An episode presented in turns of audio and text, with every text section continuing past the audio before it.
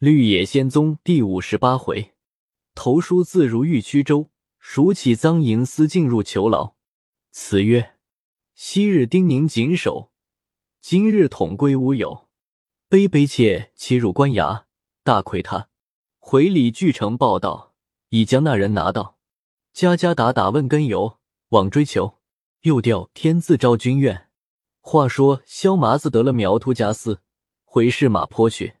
再说韩思敬递被到城子后，州官将思敬传去，问了被窃缘由，随即差人去温如玉家验看，委令捕头拿贼，余了三日限期。韩思敬回到家中，和他老婆说了一番。又过了五六天，到衙门中打听，见官府没什么举动，回来与他老婆商量停妥，雇了个驴子往省城寻温如玉报信。且说温如玉与金钟而别后，到省城另房住下，投了试卷，到初八日点名入去，在里边苦思索，玩了三场，将头场文字写出，寻人看试；大药场后文字与闲场批评不同，好的不消说要赞美，就是极不堪的文字，人家也要与几句高兴话。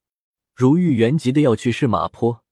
只因有四五个朋友都说他的文字必中，他心上得意起来，吩咐张华缓些雇车，在省城闲游了两三日。那日正在狱中吃完午饭，忽听得张华在院内说道：“韩思静来了。”如玉着惊道：“他来做什么？”只见韩思静入来，跪在地下大哭。如玉道：“是怎么？快说。”思静将如何被盗？如何报官？如何询问到此处？如玉未曾听完，耳朵里叫的响了一声，便昏闷在床上，急得张华乱叫。好一会，如玉才起来，一句话也不说，拉开被褥便睡。张华同思静两人心里各人怀着个人惊疑。张华一夜没敢睡觉，恐怕如玉寻了短见。次早，如玉起来。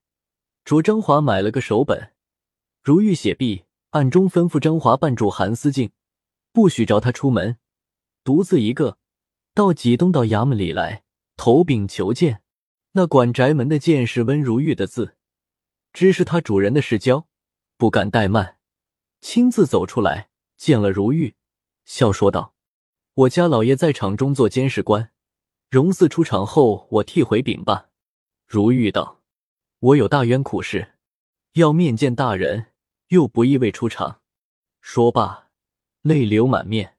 那内侍道：“少爷不必伤感，且向我说说。”如玉就将下场被盗情由细说了一遍，又言家人韩思进行踪诡诈，其中不无情弊，诚恐本州之州不肯实力拿贼，并严训韩思进夫妇，要求一封书字嘱托。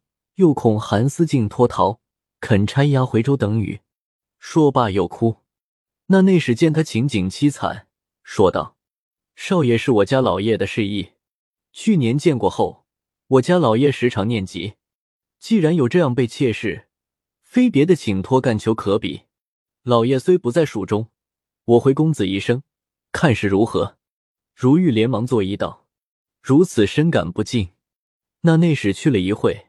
出来说道：“我家公子说，本该请入里边相会，因我家老爷家政最严，公子从不敢与人私交，着请少爷到官厅中少坐。泰安州书字，公子已应许，此刻就发差，押遵记韩思敬的话，我这里吩咐历城县，着他那里遣人解送回州。”如玉听了，谢了又谢，说道：“小弟还有个无以之求。”刻下各处商货，并下场举子，需要起身，诚恐雇车单延十日，亦欲求鼎力打一辆官车，工价照实给付，不敢短少，未知使得使不得。那内侍笑道：“这多大点事，有什么使不得？一总着历城县速可办理就是了。”说罢，让如玉到官厅里坐。如玉定要在宅门外等候。那内侍道。少爷若不去，岂不教我家公子怪我吗？随即吩咐值日衙役，领如玉到官厅内待茶。待了半晌，那内侍亲到官厅内，拿着一角印封书字，拜匣内又取二两诚意，说是公子送的。如玉辞了一会，只得收下，说了些感恩戴德的话，辞出回到寓所。没有半个时辰，历城县差来两个衙役，拿着押解韩思敬的票，还有与泰安州的遗文来请示下。如玉周旋了一番，就将适才的二两银子。送与两个衙役，又怕他们路上卖放，把济东道与泰安州的印封书字向两个衙役照会了。两个衙役越发知是有来头的人。如玉指着韩思敬道：“这就是贼，与我锁起来。”两个差人一齐答应，吓得韩思敬面如土色，跪在地下哭遍。如玉只是挥手，两个差人不容分说，便行锁出去了。少客历城县打的官车一到，主仆两人收拾行李起身，及至到了市马坡，如玉心忙意乱，也无颜面去看金吒，连夜回到家中，令张华打发车夫酒饭工钱，将张华家老婆细问了一番。韩思敬家女人见不问他，又不见他男人同来，心上甚是疑虑，也走来向如玉诉说。如玉只不理他，在书房内写了一张橙子，把韩思敬夫妇告了个监守自盗。次日早到周宅门上投递，又向管宅门的内侍苦诉。这州官是新到属印，才三四个月，与如玉素无交识。那内侍将橙子一看，把脸儿扬起，说道：“这件事，我家老爷在数日前一差捕役查缉，捕役们尚未回复，你又递这橙子。”岂不是多一番事吗？如玉道：“我家里备了道，难道不许报官吗？”那内侍道：“你家人已曾报过，就是一样了。据你这样说，你家中岂无子侄亲友？着他们每人都递一张橙子，岂不离紧凑些吗？”如玉见他这般光景，也不知他是想几个钱，也不知他本来有些没好气，心上仗着有冀东道书字，不由得发话道。我不是送礼来的，也不是辜负银钱通线索的，我是特来报道案的。你家官府若管，可将呈县子拿去看；若不管，可将橙子还我。那内侍见如玉面红耳赤，语言讥刺，是个不受作弄的人，也就将头脸收回道：“我就与你拿去。”说罢，刚要入宅门，如玉大声道：“还有封书字，你看。”若可同拿入去，便拿上；若嫌琐碎，我好将他原字缴回。那内侍站住道：“你有什么书字？”如玉从怀中取出，递与他看。那内侍见是几东道官封，心上大惊，忙问道：“认得杜大老爷吗？”如玉道：“我为被盗这件事，向杜大老爷说。他听了，替我大抱不平。”又知地方官吕将到案视同谋外，因此找我亲自投送。那内侍换成满面笑容，问道：“先生尊姓？”如玉道：“橙子上写着，何必问我？”那内侍从新将橙子一看，笑说道：“我真该死了，原来是公子温大爷，何不早说？我还当与寻常人说话。实不瞒公子说。”今早被上人就为公子这件事，见已经数天无下落，嫌我不上紧催办，着实的教训了我几句。我心上原有些不自在，又未问明公子是谁，因此语言粗疏。论理，这拿贼追赃，原是地方官职分应该做的。况有冀东道大老爷的玉帖，就是没有，我家官府也要竭力查办的。公子请稍后片刻，我就去回禀。说罢，将橙子一并拿去了。须臾，那管门人出来，笑说道：“我家官府要相会礼。”不多时，开放宅门。那州官姓王，名丕烈，冠带着迎接如玉。到客厅内，如玉便跪在地下痛哭。州官也跪下说道：“老师台不必悲伤，有话起来共商。小弟无不竭力。”如玉方才起来叙礼，拭泪坐下。将前后背道缘由，详细陈说，恳求将韩思敬夫妇严刑审问，然后拿贼。周官道：“老师台与毕大县杜老爷如何相识？”如玉道：“杜大老爷在陕西做知县时，先父是做总督，同过几年事，又曾带完公相，因此认为适宜。”州官道：“场大县清正无私，今因老师台事，发下札谕来，真是破格关注了。”如玉道：“晚生亦感戴不尽。”州官道。韩思敬可还在尊府吗？如玉道：“他日前到省城，与晚生报信。晚生恐他逃脱，已禀明杜大老爷，着历城县差人押解。此时到了，亦未可知。”州官道：“这奴才真该万死！就算上他无私无弊，岂有个主人交给的银子，不用心看守，竟至被贼偷去的道理？”如玉道。只求老爷严刑加训，定有下落。两人吃毕茶，如玉又再次拜托州官，满口应承，方辞了出来。州官吩咐大开中门，直送至堂口才回。坐在二堂上，随即传元差卜义问道：“温秀才家被盗事，可有了下落吗？”卜义道：“小弟奉差后，极细心查访，还未得下落。”州官也没有第二句话，窝起跟前来，往下一掷，左右那一声喊，将卜义踩下去。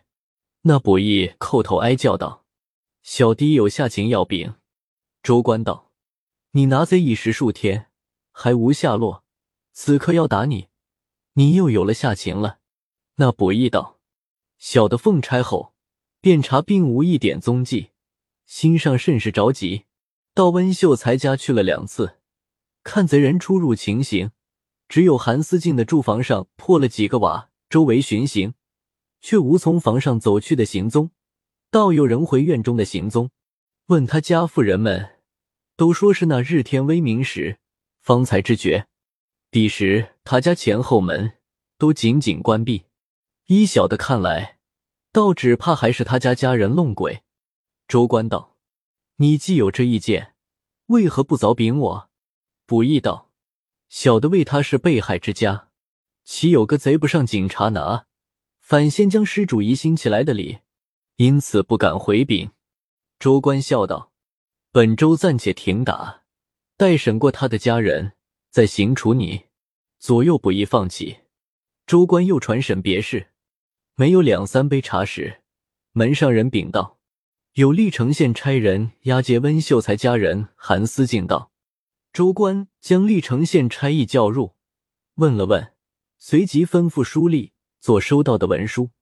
打发去后，旋即坐了大堂，将韩思敬带上，问道：“你是温秀才的家人吗？”思静道：“是。”周官道：“你是故宫家人，是契买家人？”思静道：“小弟从祖父服役，至今三世，是契买家人。”周官道。你日前报妾共是多少银子？思静道：“小的主人自从老主母去世，日日以嫖赌为事。”周官吩咐打嘴，左右打了十个嘴巴。州官又招佳丽再打，打得司静垂头丧气，满口流血。州官道：“本州问你是什么话？你不知胡拉扯的是什么？真是可恶袭诈之至。”思静道：“小的主人。”自从老主母去世，在家居住的日子甚少。今年六月回家，至七月二十四日，将此首饰交与张华女人收管，只交与小的四百七十两银子，共九封零一小包，收存在小的住房柜内。本月十二日晚间，小的同家女人原吃了几杯酒，到十三日天微明，小的醒来，见西边窗子倒放在一边。柜子上锁子也扭掉了，急起来看时，银子一封俱无，还有小的家几件衣服也都丢在院中。小的随即喊叫，邻舍地方都来看事。就是本日早间，禀在老爷案下。州官冷笑道：“你这奴才真好胆量！你的尸体，本周已差人查访明白，房上的瓦是你弄破的，四周围并无贼去的行踪。你那日喊叫时，内外门子还是重重关闭。你且装神扮鬼，将窗子、衣服、锁子丢在房内院外，世人的耳目，将银子另行藏起，却来报官，又自己放心不下，去省城与主人送信，探听动静。你的种种伎俩，本周和木见的一般。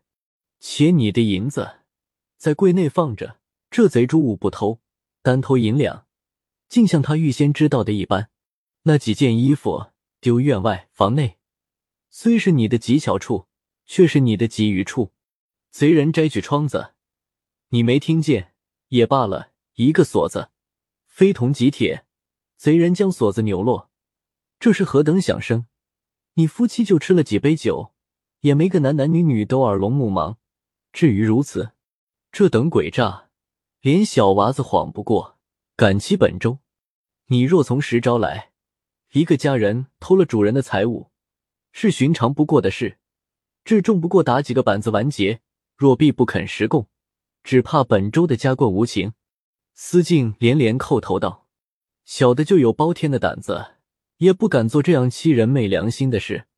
老爷就将小弟夹死，也不过臭这块地方。”周官道：“本周知道你有一身好皮肉力，吩咐左右拿家棍来。”一声答应，将家棍丢在司静背后。司静此时吓得心胆俱碎，恨不得生出一百个口来分辨，却又一句说不出。周官见他不言语，吩咐动刑。众人拉去了司静的鞋袜，七八个扶刺一个，将他两腿往夹棍里一蹬。早疼了个半死，一个刑房在旁高喝道：“你还不实说吗？”司静痛叫冤枉。州官吩咐收。众衙役将两边绳子用力一拽，司静喊叫道：“招了，招了！”刑房在旁录他的口供，他便把王氏如何起义，如何埋银，如何虚张声势，一五一十都说出来。那州官甚是得意。大笑着向两行书议道：“他焉能欺本州的洞见？”吩咐松了夹棍，拆刑房，率同捕役起赃。众人背了司镜出来，早轰动了满城的人，都来看事。大家到如玉房后坑内，司静只是与埋银地方。众人挖开细细搜寻，只寻出二十两一个小包，余银再挖不出。问司静银子还在何处寄放？司静情知被人转刨去了，悔恨无极，唯有流泪摇头而已。众人看他光景，像个埋银石被人识破，不知几时就暗行挖去了。于是满坑里乱挖起来，那里还有第二包。原来那晚司静埋银时已四更有余，对过坑沿上有五六家人家居住，离坑还有一箭多远。内有一家姓杨。人只叫她杨寡妇，从十七岁就死了丈夫，只有一个周岁儿子，无依无靠。亏她苦守了三十来年，将儿子养大，学了个木匠，真是个内言不出，外言不入的好妇人。他儿子名唤杨孝，就是埋银这日坏了肚，从二更时就泄泄起来。小人家有多大的院落，只得在门外出宫。他隐隐见坑内有人行动，心上还疑是鬼。后见一人从坑内出来，往前街去了。他便跑去坑内一看，见挖下个深窟，旁边还丢着一张铁锨。他就想到，不是埋东西，定是埋死孩子。连忙跑回和他母亲说之，独自又蹲在自己墙脚下偷看。少客见那人又下坑去，有一杯滚茶时。方才上来，又在坑沿上站了一会，人回前街去了。他走去看时，已将深坑填平，随即回家取了一个大铁铲，和他母亲同到坑内。新埋的土最松，不消几铲就寻着了，只将九封银拿去，这二十两小封，婚夜之际未曾摸着。只缘杨寡妇家极穷，儿子三十一岁尚未配。得此银娶妻生子，昌盛起来，一天一夜。众人见思静形容凄惨，问他不是摇头，就是叹气，也没什么分税，只得将他押回州衙。州官立即坐堂，问四百五十两银子下落。思静痛哭道：“小人时时埋在主人房后坑内，今只有银一小包，是二十两。余银想是被人看破挖去了。”州官大怒，骂道：“你这狡诈百出的奴才！”我自有法治你，吩咐再加起来。思静苦求，州官那里肯听。众人动手，将夹棍收的对了头。见司静已死过去，衙役用水喷熏，好半晌方醒了过来。又问他前后口供相同。州官着松了夹棍，将司静收监，又出火签一条，传韩思静妻王氏立即听讯。少客，将王氏拿来。州官道：“你是韩思静女人吗？”王氏道：“是。”州官道：“你男人偷买主人银两，可是你先起疑吗？”王氏道：“小人夫妇受主人多少年恩养，那肯做这样事？”州官大笑道：“现金赃银挖出，你还敢巧为这事吗？”王氏道：“那是家人张华。”陷害小人夫妇，故意将银子埋在坑内。州官道：“这奴才满口胡说！就算上张华陷害你夫妇，他埋的银子，你男人怎么就知道地方呢？”王氏道：“是张华最后向人说过，小的男人听之。”州官大怒道：“真是贼夫贼妇，说的不知是那一国的话。”打嘴，左右打了十个嘴巴。王氏喊天震地的大叫，州官愈怒，吩咐拿鞋底打嘴，左右又打了二十多鞋底，打得这妇人簪环脱落，满口流血。周官方叫住打，又问道：“如今赃银只有二十两一小包，那四百五十两共九大包，你们偷放在何处？”王氏道：“小的实说了罢。”周官大喜道：“快说，快说！”王氏道。偷埋主人银子，原是小的起的意见，埋时小的并未同去。如今差四百五十两，老爷再问我男人，我时时不知道。州官怒得将桌子乱拍，骂道：“世上竟有这般狡猾奴才！”吩咐攒起来。众人一齐动手，攒的这妇人两泪淋漓，声声只叫问他男人。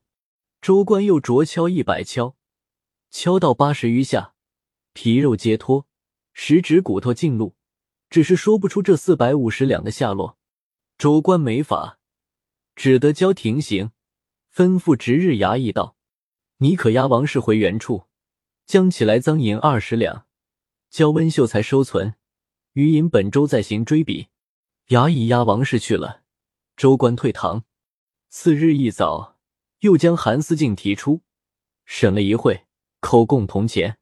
州官又要动家棍，思静叩头大哭道：“小的实该万死。小弟从出娘胎至今，受主人恩典，娶妻生子四十余年。一旦听了老婆的教唆，顿起偷盗主人之心，一该死。主人年来一贫如洗，只有这几百银子，还是先日卖住房房价。小的忍心偷他，二该死。昨日起赃，只存二十两。”这也是神差鬼使，着小的多受刑罚。三该死！老爷想，小的既然说出埋银的地方，又承认了银子数目，不但起出二十两来，就是偷一两二两，也是个贼。小的今生已无抬头之日。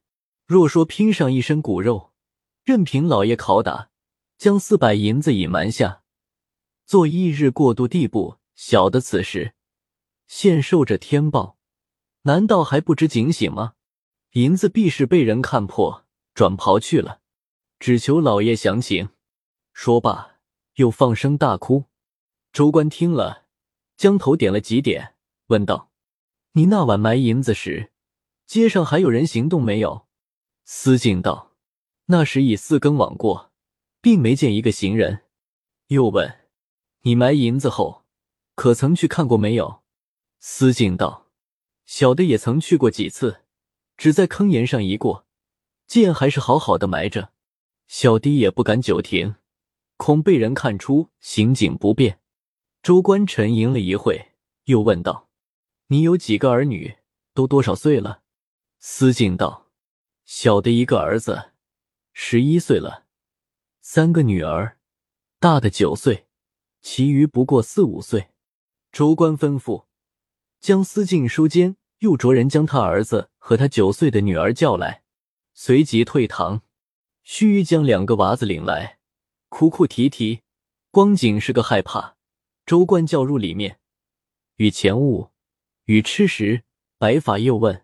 总无下落，随着衙役送回，一面拆精细补衣、各县访查袍银子的人，一面通报各县，一面又与冀东道另回了个详细禀帖。可怜韩思敬偷盗一场，顶了个一百二十两以上肩后脚的罪名。后来他女人被温如玉赶出去，他是在官未结的犯妇，又有男人在监，谁敢娶她？